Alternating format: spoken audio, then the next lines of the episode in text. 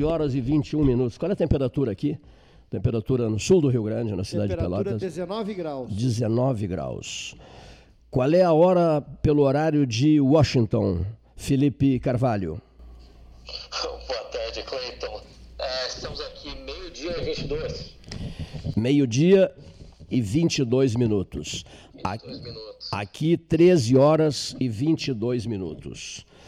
Uma tarde agora sombria, né? mas há pouco, há pouco, há pouco ensolarada. Todo mundo em recolhimento caseiro, a quarentena da pandemia. E em Washington, como é que é a movimentação das pessoas pelas ruas, pelas largas e maravilhosas e inesquecíveis avenidas de Washington? Bom, é, Cleiton, posso te garantir que, que o movimento é muito menor do que o normal aqui. É, onde eu estou, que é uma região bem central, para você ter noção, uns 20, 25 minutos de caminhada da Casa Branca e da Esplanada, é, as ruas continuam bastante vazias, com quem sai nas ruas usando, usando máscaras, porém no final da tarde é, enchem com, com, com, pessoas caminhando com seus cachorros ou, ou dando sua, sua corrida de final do dia após o trabalho, é, mas todos mantendo ainda uma certa, certa distância é, um do outro. Muito bem. Olha aqui, ó. capital dos Estados Unidos, em números, nós estamos fazendo um levantamento e está fazendo muito sucesso isso, ou seja, as pessoas querem saber tipo é, casos de Covid-19, população do, do, do, estado ou do país, é, os lugares é, onde a pandemia vem mostrando índices alarmantes. E temos feito isso, fizemos isso ontem com o nosso correspondente na cidade do Porto, que fez o levantamento de Portugal e Espanha. A gente já fez aqui o levantamento dos estados vizinhos, Rio Grande do Sul e Santa Catarina. Hoje, os Estados Unidos enfrentam um problema bem delicado, muitíssimo delicado, não é, Felipe?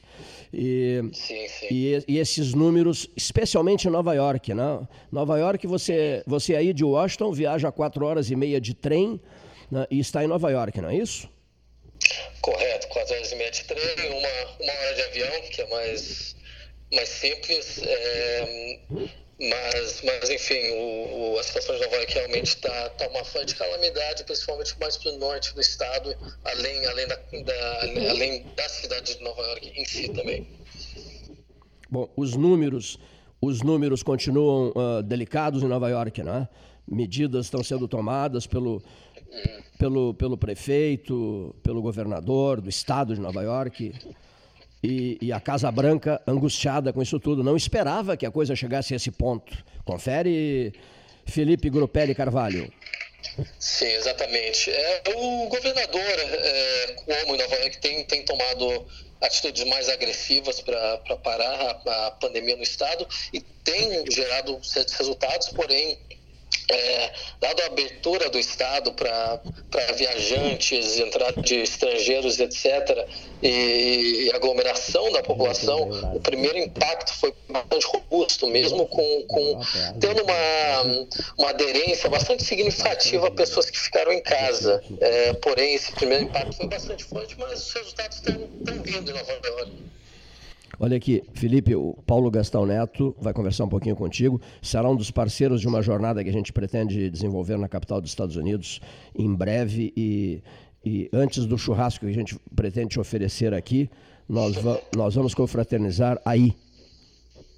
Um segundinho só, um segundinho só. Boa tarde, Felipe, tudo bem? Boa tarde, Paulo, como vai? Tudo bem.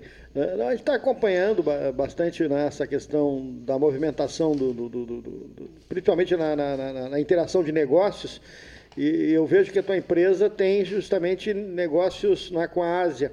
É, como é que está o, o, o, movimento na, de relações, tanto norte-americano quanto brasileiro, para uh, essas negociações com esses produtos que são tão importantes para atender a demanda em tempos dessa pandemia? Bom, é, eu acho que um grande complicador da situação atual é, é, em termos de, de produtos essenciais, a luta contra a pandemia do Covid-19 veio não só em função da, da falta de preparo, mas em falta de, de uma cadeia de insumos extremamente globalizada, um contexto onde compramos muita coisa da China, mas é, arroz e outros produtos, obviamente, mas, mas essa parada na produção é, e dificuldade de conseguir produtos, de trazer para o Brasil, é, vem também por uma falta de, de, de, uma, de uma disseminação dessas cadeias de produção, onde uma parada de produção em algum bem que é, que, que é um insumo para um, algum produto essencial na luta do coronavírus, seja um respirador, uma máscara, indo de um terceiro país para a China, também ficou, é, também sofreu paralisações em função da pandemia ser global. Então não é só uma questão, acho, de, de China-Brasil, China, China-Estados Unidos, que também é seu, seu caso complicado, mas a, a globalização desses insumos que, que travou várias, várias cadeias e, e gerou uma demora nessa resposta, é, é uma produção adequada para a demanda global. Ou seja, um produto indo da Malásia para a China para ser feito um, um respirador é, é, é por uma parada na Malásia, resolver, teve que gerar uma produção equivalente à China ou em algum outro país. E essa falta de, de coordenação global em, um, em, uma epidemia que veio muito rapidamente é, é, algo que travou um pouco isso. Obviamente, como você mencionou, Paulo, no contexto que a, o relacionamento Estados Unidos-China está bastante sensível, é, isso só dificulta essas, essas conversas e, e nos traz um ambiente bastante difícil, dado o momento geopolítico global, de ter uma coordenação, uma resposta, seja nessa cadeia de insumos ou na coordenação sanitária global é, de Estados Unidos que ignora, em grande parte, a Organização Mundial da Saúde é, é, e, e, e, decide agir por si só. Ou seja, é de fato um, um, cenário bastante de bastante conflito que gerou esse atraso na, na produção, na disseminação de produtos essenciais. Agora, e no geral, eh, tu falaste né, nos Estados Unidos com alguns problemas com a China, obviamente houve, e o Brasil também teve em momentos tensionado com a China. Como é que vai ser daqui para frente? Como é que tu achas, na tua experiência eh, com negócios com a Ásia, com a China? Como vão ser esses negócios no, futuro, a médio prazo? Eh, você acha que vão se acomodar? Porque a China, pelo que está se percebendo, está ocupando um espaço muito, digamos, abrangente no, num novo contexto global. Dá para se dizer isso? Sim, com certeza. E a China, não só isso, mas. Eh, bom, o contexto atual já vem de um, uma bipolarização dos Estados Unidos e a China, com uma China mais, mais forte, os Estados Unidos, é, Estados Unidos sendo ao mesmo tempo parceiro um parceiro comercial com menos credibilidade para muitos países, baseado em pressões contra o comércio protecionismos é, pelo presidente Trump para, obviamente, apelar à sua própria base, que é uma base industrial americana, uma base de trabalhadores é, do centro-oeste americano. É, mas também a China como o primeiro país que, que, vamos dizer, saiu, obviamente a sua produção industrial não está em níveis pré-Covid-19 ainda, mas, mas um país, o primeiro país a sair realmente dessa, dessa pandemia. Um, e, e, e, também essas tensões se dão em um contexto global onde, como eu mencionei, essa, essa questão da globalização e do risco das cadeias de insumos, é, é um contexto global onde você provavelmente vai ver no médio prazo mais atitudes protecionistas em muitos países. Por exemplo, países buscando é, internalizar a produção de, de comida, por exemplo, para não ter que depender em, em em, importações de países que talvez não tenham, não tenham riscos. E onde o Brasil vem nisso, eu acho que, em primeiro lugar, o Brasil se beneficiou muito nesses últimos meses, só é, exportação de agronegócio. É, porém, existe uma cautela até da, da ministra Tereza Cristina e sua equipe de, de, de assuntos internacionais sobre essa onda de protecionismo que, que vem vem por vir. E, o Brasil é, pode se, o Brasil terá que, que se apresentar como um país que pode ter credibilidade é, em, em, em, providenciar alimentos, exportações, para que os países não tornem é, mais protecionistas e, e, continuem importando do Brasil. Ora, agora na emergência, sim, o, eles estão importando de países como o Brasil, porque a nossa produção é, de comida, por exemplo, é, é, é, relativamente segura, como comparado com países como a Argentina, que teve soja, é, produção de soja parada por causa da, da, da pandemia. É, mas, em primeiro lugar, eu acho que o Brasil, se conseguisse negociar como um parceiro atraente nos próximos anos, pode, pode mitigar um pouco dessas ondas protecionistas que vão vir é, consequentemente do, do medo do, de, de, de, de uma globalização na cadeia de, nas cadeias de insumo. Perfeito, perfeito. Vou te passar o Cleito novamente. Olha, tá te mandando um abraço, está nos ouvindo, Cimarino, né? Cimarino Ávila, né? Te manda um Cimarino. grande Cimarino. Um e uma pergunta específica antes de eu passar para o Cleito. Tu sabes os preços dos respiradores chineses, esses que estão entrando no, no mundo todo? Infelizmente eu não, eu não sei, Paulo. Não, de, de cabeça não sei. Perfeito, perfeito. Vou passar para o Cleiton novamente.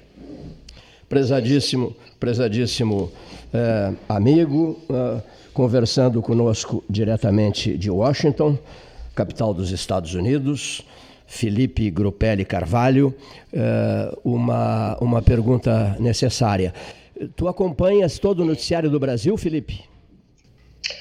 Sim, o, bom, para explicar um pouco, o meu trabalho, é, eu trabalho como analista político para investidores que, que querem que querem ter envolvimento no Brasil. O, o, o, meu trabalho é transformar como a política, a política econômica brasileira pode impactar investimentos de multinacionais e investidores. Temos hoje uma carteira que trabalhamos com, eu creio, um agregado de 12 trilhões de dólares em, de investidores, é, fundos de investimento, fundos de pensão, etc. E, e, o nosso trabalho aqui em Washington, é, o meu trabalho é conversar com deputados federais, senadores no Brasil e fazer uma análise para, para os investidores estarem preparados, né? porque todo final do dia você vê no Jornal Nacional ou qualquer outro programa a política fez com que o dólar subisse ou caísse. Então, um pouco, um pouco disso é, é o nosso trabalho, é prever o que, que vai acontecer com a política para providenciar essa previsibilidade aos investidores no impacto do preço de ativos e em políticas regulatórias. Por exemplo, nessas previsões aqui no Brasil, os jornais vêm destacando, outro dia conversávamos bastante sobre isso, Paulo Gastaneto e eu aqui, que o dólar vai bater em 8 no mês de dezembro. É isso até dezembro, né? É, vocês têm esses dados, assim, tu, tu, imaginas que seja isso ou não? Oito, é assustador isso, Felipe. Não, bom, isso, é, isso, isso obviamente, eu, eu acredito que é, é, mais um trabalho, uma, uma estimativa para o economista, mas eu Sim. acho que as condições globais hum. É, de, de aversão ao risco sim desvalorizam o, o real, é, principalmente o momento onde, onde o Brasil sempre teve uma, uma necessidade de reformas fiscais, que era o que o, o presidente Bolsonaro estava trabalhando é, é, até pandemia. E, um, e, ou seja, sempre teve um prêmio de risco para, para investir no Brasil. Isso adicionando ao fator do, do Banco Central cortar a taxa de juros para 3%, você reduz o retorno que, que, que os investidores é, têm no Brasil e gera uma fuga de, de capital. É, não só o risco, mas o baixo retorno pelo, pelos títulos brasileiros. Então, isso que, que dá, que justifica um pouco esse real quase, quase a seis que, que a gente tem hoje. Eu não duvido que nos próximos dias é, ele bata seis. Então, um pouco do nosso trabalho é apresentar como, é, os, como Brasília pode afetar isso tudo. Brasília, Brasília te mete medo, Felipe? É, qual, em qual sentido, Cleiton? Digamos assim, é, Brasília política. É, a instabilidade. Eu até usei uma expressão outro dia é, que nós estamos vivenciando aqui tsunamis políticos diários. Há uma, há uma pandemia terrível assolando o mundo e aqui é uma briga política por dia, concursos de beleza, respiradores sendo comprados né, por valores absurdos, enfim, portas escancaradas para, para a corrupção. E as pessoas, como em São Paulo, no Rio de Janeiro, no Nordeste, vivendo momentos extremamente dramáticos. Não é? Bom, uma falta de perspectiva. O tsunami tsunami diário. É, a classe política não foi capaz, Felipe Grupelli Carvalho aí em Washington, a classe política brasileira não foi capaz ainda, meu amigo, de dar uma trégua, de pensar no cidadão, primeiro a saúde do cidadão, depois os negócios, depois os conflitos, depois as preparações para processos eleitorais. A próxima eleição prevista para esse ano, não se sabe se será realizado ou não. O, o, o novo presidente do, do, do, Tribunal Superior Eleitoral, o TSE, já está dando entrevistas, admitindo a hipótese de que as eleições sejam realizadas em dezembro ou janeiro do ano que vem, enfim. Esse tsunami diário, esses conflitos políticos diários, que parece assim, eh, típicos de um país subdesenvolvido típicos de um país. Não, isso me deixa extremamente indignado, até estou, eh, digamos assim, de certa forma, repassando essa minha indignação nessa nossa conversa Pelotas-Washington. E por isso, daí a razão da pergunta. Brasília te assusta? Felipe Gropelli Carvalho, do Grupo Eurásia, em Washington, nos Estados Unidos. Bom, então, para colocar, acho que o, o, o, nosso, o nosso cenário base como analista, como analistas, é, para os investidores, nós como, uma, como como as agências de ratings fazem, é, nós temos um, um, vamos dizer, um score, um, um, uma métrica para mensurar o impacto da, da política no ambiente de negócios e nos investimentos. É algo que a gente coloca positivo, neutro ou negativo. Nos últimos meses, é, em alguns anos, para o Brasil, nós rebaixamos esse, esse do Brasil para negativo no curto prazo, que é a média do impacto político nos negócios nos próximos seis meses, e no longo prazo também, que é o mesmo para os dois anos. Ou seja, o Brasil, como alguns países do mundo, a gente vê com um impacto político nos negócios é, negativos. Por quê? Porque o presidente Bolsonaro está tem, tem três campos diferentes que ele tem que brigar. Primeiro, a crise sanitária, segundo, a crise econômica e terceiro, as próprias investigações contra ele, seja eh, com as acusações de interferência na PF, ou seja, com, com, com, o caso dos seus filhos, o caso do Bolsonaro pela alegação de, de, de, disseminação de fake news, ou o Flávio pela alegação de rachadinhas no estado do Rio. É, e nesse contexto de é, o presidente não, e tanto quanto o, o, o Congresso, não, não tem tido uma coordenação adequada para responder a, aos perigos é, sanitários e econômicos. Qual que é a lógica, por exemplo, da paralisação e do isolamento social? É, sempre foi uma paralisação do governo por algumas semanas para desenvolver é, um monitoramento e a testagem de, de, de procedimentos para abrir uma economia de uma maneira limitada é, já que é impossível, principalmente numa economia como o Brasil, é, com tanta informalidade e índices relativamente altos de pobreza, se abrir, ou desculpa, ficar fechados por, por muito tempo. Não, não é viável. Morreu, é, e, e, e, o tempo que, que a coordenação entre o Ministério da Saúde deveria ter tido com os estados para disseminar testes ao redor do país e ter uma estratégia consolidada não, não foi usado. O tempo que, que as pessoas ficaram em casa com auxílio de 600 reais do governo, que obviamente não é o suficiente para uma pessoa viver a sua vida, e, e esse, não, não houve coordenação por causa dessas, dessas batalhas políticas que, que na nossa visão, dá, dá um cenário bastante preocupante. É, agora, a gente não acha que, que o presidente vai sofrer um impeachment, mas, mas isso entrou na mesa. Está é, tá, tá sendo de, debatido esse problema. É, mas essa falta de capacidade de, de organizar, de ter uma, uma, uma estratégia de aprovação de matérias no, no, Congresso Nacional de auxílio para sustentar a paralisação e, ao mesmo tempo, operar uma estratégia de saúde que permitiria com que certos, é, certas indústrias, certos setores voltassem a trabalhar, permitisse com que os informais voltassem a trabalhar de maneira saudável, é, não, não foi feita. E eu acho que é, isso tende a piorar. Eu acho que a, a, é, o presidente Bolsonaro vai sair enfraquecido é, é, desse contexto do Covid-19. Ele já não tem o apoio do Congresso Nacional. É, por enquanto, ele tem um apoio, o apoio é, é, de sua base de, de, de, de, de eleitores ainda, que, que é uma coisa que, que impede com que ele se desestabilize mas a gente vai ter um, processo pela frente onde o Bolsonaro vai sair é, enfraquecido em função de retaliação de, de grande parte boa parte da população, a demissão do Moro, a demissão do Mandetta, a crise da saúde, etc.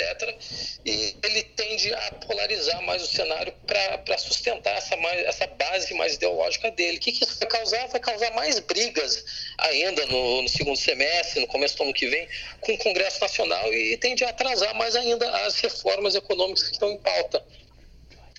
Muito bem, está tá especializado em Brasil, hein? Estás, estás bem especializado em Brasil, Felipe. Olha aqui só, o, o, por que, que não se encontra aqui no Salão Amarelo do, da Associação Comercial de Pelotas o senhor Cimarino Dávila? Porque ele está numa outra cidade. Então, olha, olha só que justificativa extraordinária ele me manda por mensagem de WhatsApp.